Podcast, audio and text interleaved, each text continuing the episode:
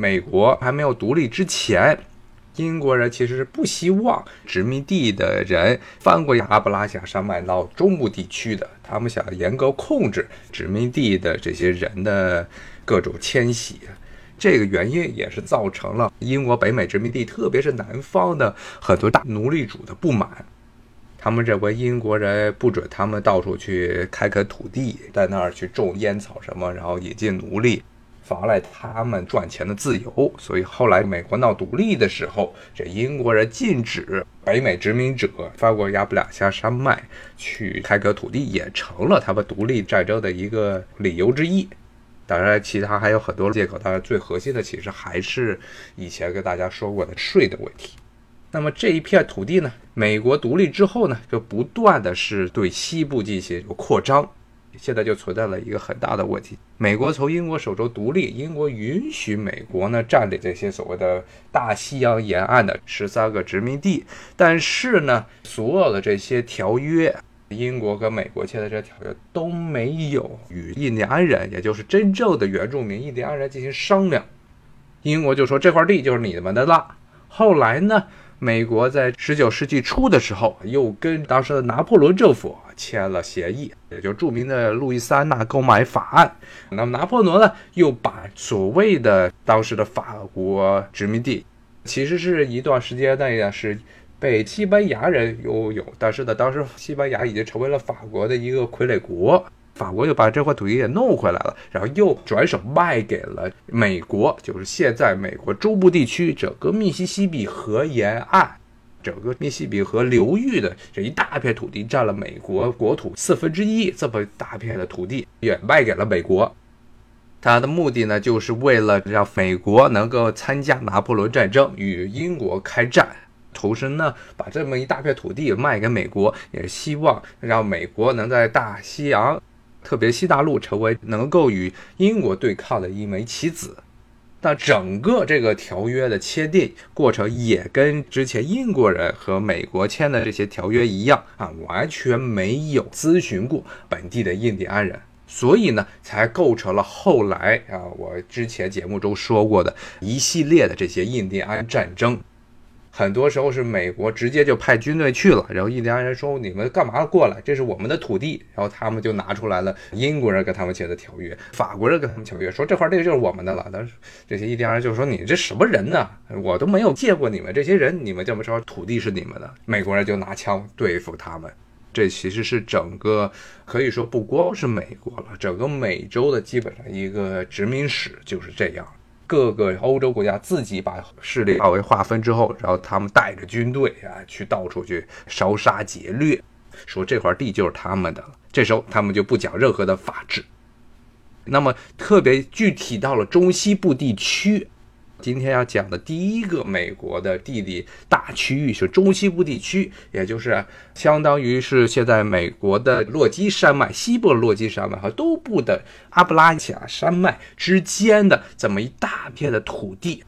它是实际上是不包括美国中部地区最南边几个州，比如说德克萨斯州、密西西比州、阿拉巴马州、路易斯安那州、俄克拉荷马州这几个州呢。是处于密西西比河出海口附近的这几个州，在原来的美国历史上、文化上是属于美国南方。上一回也跟大家讲过，从地理上呢，其实呢是和北边的密西西比河流域上面北方的那些州其实是连在一起的。那么呢，北方的这些州呢，现在基本上就被称之为了美国中西部，整个密西西比河流域北边的这些州。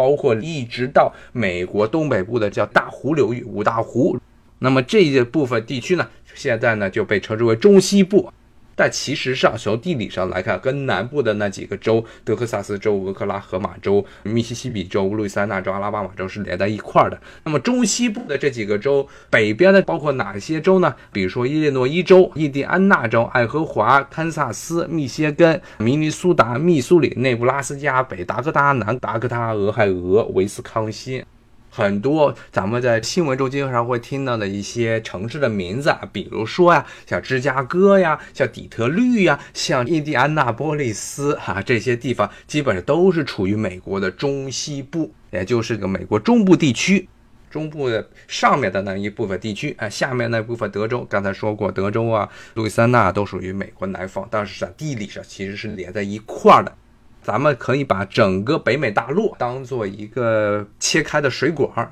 是两边高，中间低，其实是这么一个局势。那么两边高呢，就是左边和右边，左边是落基山脉，右边是阿布拉恰山脉，就相当于这个水管两边高出来的地方。洼地呢，就是整个美国的中部地区。其实不光是美国中部了，它这个低地带呢，一直是延伸到了加拿大。从加拿大的最北头到美国密西西比河的出海口，这些什么新奥尔良啊，像什么休斯顿这些地方，都是一望无垠的大平原。这与中国的地理环境是很不一样的。中国的地理大家也知道，其实是一个阶梯型的这么一个分布，西边很高，然后中部地区次之，然后东边呢是大平原。但美国是不一样啊，美国是东部呢，在阿布拉加山脉再往东的一些地区沿海有一小片的平原，然后西部呢也是只有小片的平原或者盆地，主要的平原其实都是集中在了这个美国中部地区。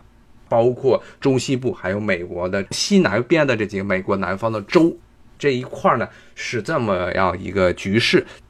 这样的一个地理环境就造成了一个很有趣的这么一个现象，什么现象呢？那就是美国是世界上最出名的龙卷风的策源地。全世界差不多百分之六十到七十的龙卷风都是在美国出现的，而且主要的出现的地区呢，就是美国中西部这些平原地带。它们呢其实是远离这海洋，但是又受到这个内陆的高气压带影响非常严重，而且呢又没有山脉的阻挡，造成一旦出现局部出现气候异常现象，就会出现非常严重的天气现象，特别是龙卷风。整个美国中西部地区呢，有一个著名的说法叫“龙卷风带”，基本上这地方时时刻刻都在闹龙卷风。看过一些好莱坞电影，观众可能都还有印象。原来美国拍了很多很多关于龙卷风的纪录片电影，在现实生活中还真的就有这么帮人，基本上他们就在中西部这开着车耗着，看哪天气预报说要来龙卷风了，就跟着跑。追龙卷风的这么一帮人，都是在美国中部地区活动，就是因为整个美国中部地区基本上就是被龙卷风肆虐的很厉害。那么这一片地区呢，上一回我讲美国东部地区结尾的时候，我跟大家强调了一下，就美国之所以能成为一个超级大国，能成为世界一霸。一方面是它的工业很强，特别十九世纪之后工业起来了，然后大批的这些有技术的移民来到了美国讨生活。但是很重要的还有一点，就是美国它不光是一个工业强国，更重要的它是一个农业大国，而且是农业强国。正是因为有了非常丰富的农业产品，才能够供给这些大城市。大量的农产品的盈余，才能够让城市里的居民不会饿肚子，能会去干活，才能促使整个美国国家的城市化。